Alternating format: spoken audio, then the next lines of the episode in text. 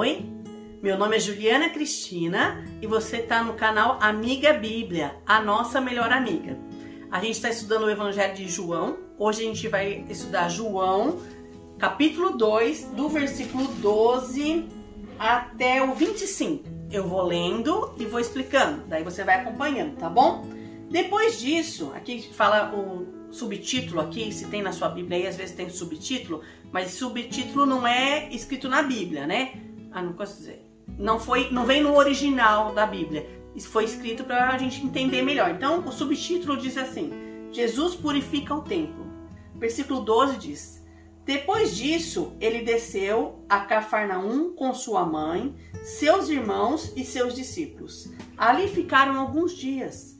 Quando já estava chegando a Páscoa judaica, tem até um vídeo que eu vou colocar um link aí se você quiser saber mais sobre Páscoa judaica, tá? Que meu marido gravou uma aula sobre isso. Jesus subiu a Jerusalém.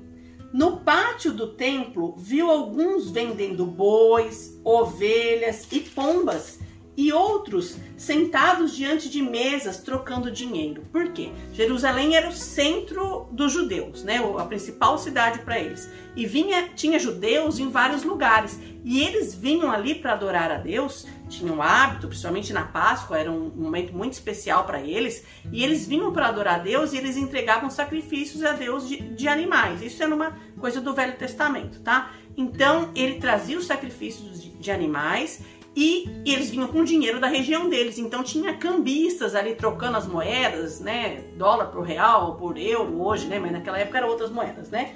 Tá? Então, que, olha o que Jesus fez.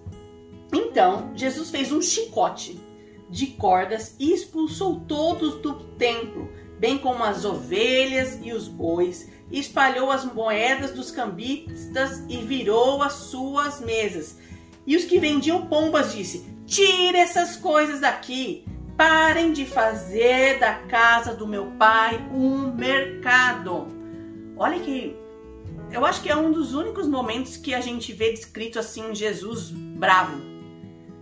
Não que a ira seja alguma coisa errada, né? Até a Bíblia fala sobre isso. Não deixe se pôr o sol sobre a vossa ira, né?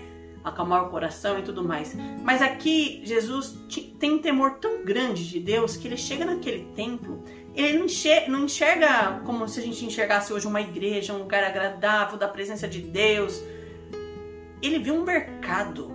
Sei lá, pensa lá, 25 de março. Eu adoro ir lá, né? Mas pensa lá aquele monte de gente na rua espalhado com as barraquinhas, essas coisas assim. Ele viu um mercado dentro do templo onde as pessoas iam para adorar aquela coisa assim, sei lá, infelizmente tem muitas igrejas que hoje estão fazendo isso, uma troca, né? Compre que Deus te abençoe, pague que Deus te abençoe. Não é nesse sentido. Lógico que nós devemos é, ofertar a Deus e tudo mais, isso é um assunto para depois, tá? Então Jesus pegou um chicote começou lá a derrubar tudo lá.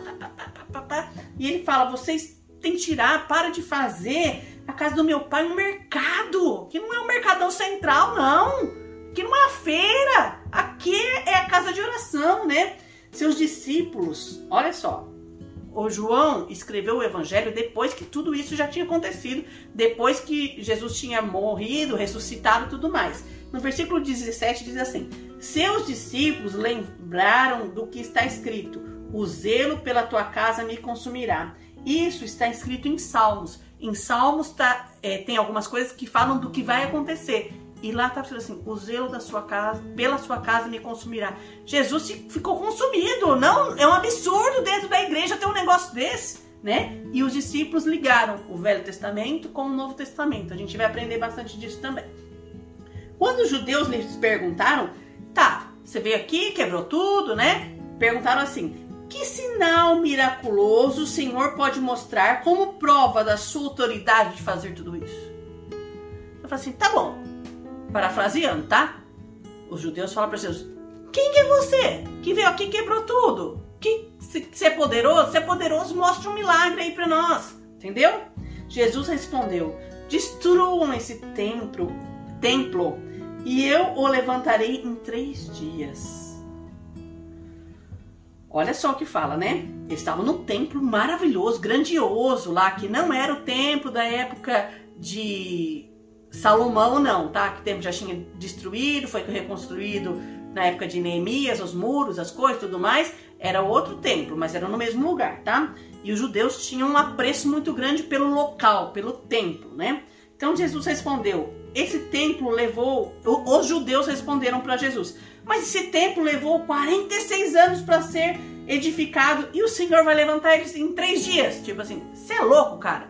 Como que você, esse templo demorou 46 anos para ser construído, a gente quebra ele, você vai levantar ele em três dias? Mas, olha só, mas o templo ao qual Jesus estava falando era o seu próprio corpo.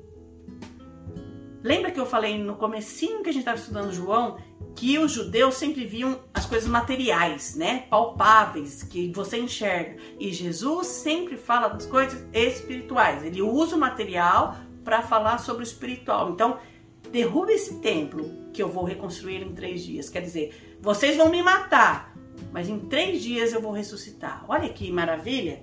Mas eles ficaram bravos com Jesus, né?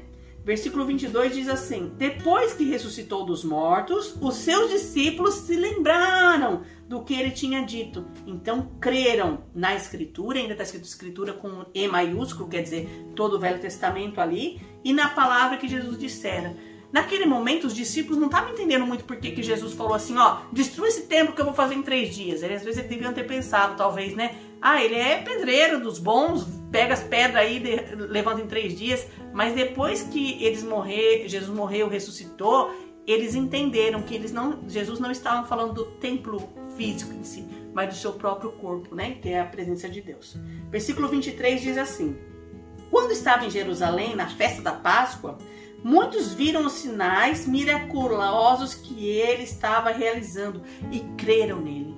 Os sinais que eram feitos naquele momento eram para demonstrar que Jesus era poderoso. Ele curava as pessoas de maneira sobrenatural, ele perdoava, ele amava as pessoas, né? E ele fazia tudo isso para as pessoas enxergarem que ele era o filho de Deus, tá? Mas Jesus não se confiava a eles, porque conhecia todas as pessoas. Quer dizer, não se confiava, né? quer dizer assim, é... eu sei que às vezes vocês vêm a mim por interesse, entende? Né? Mas ao, ele se mostrava amável, mas ele não confiava nos homens porque sabia que os homens eram falsos, né?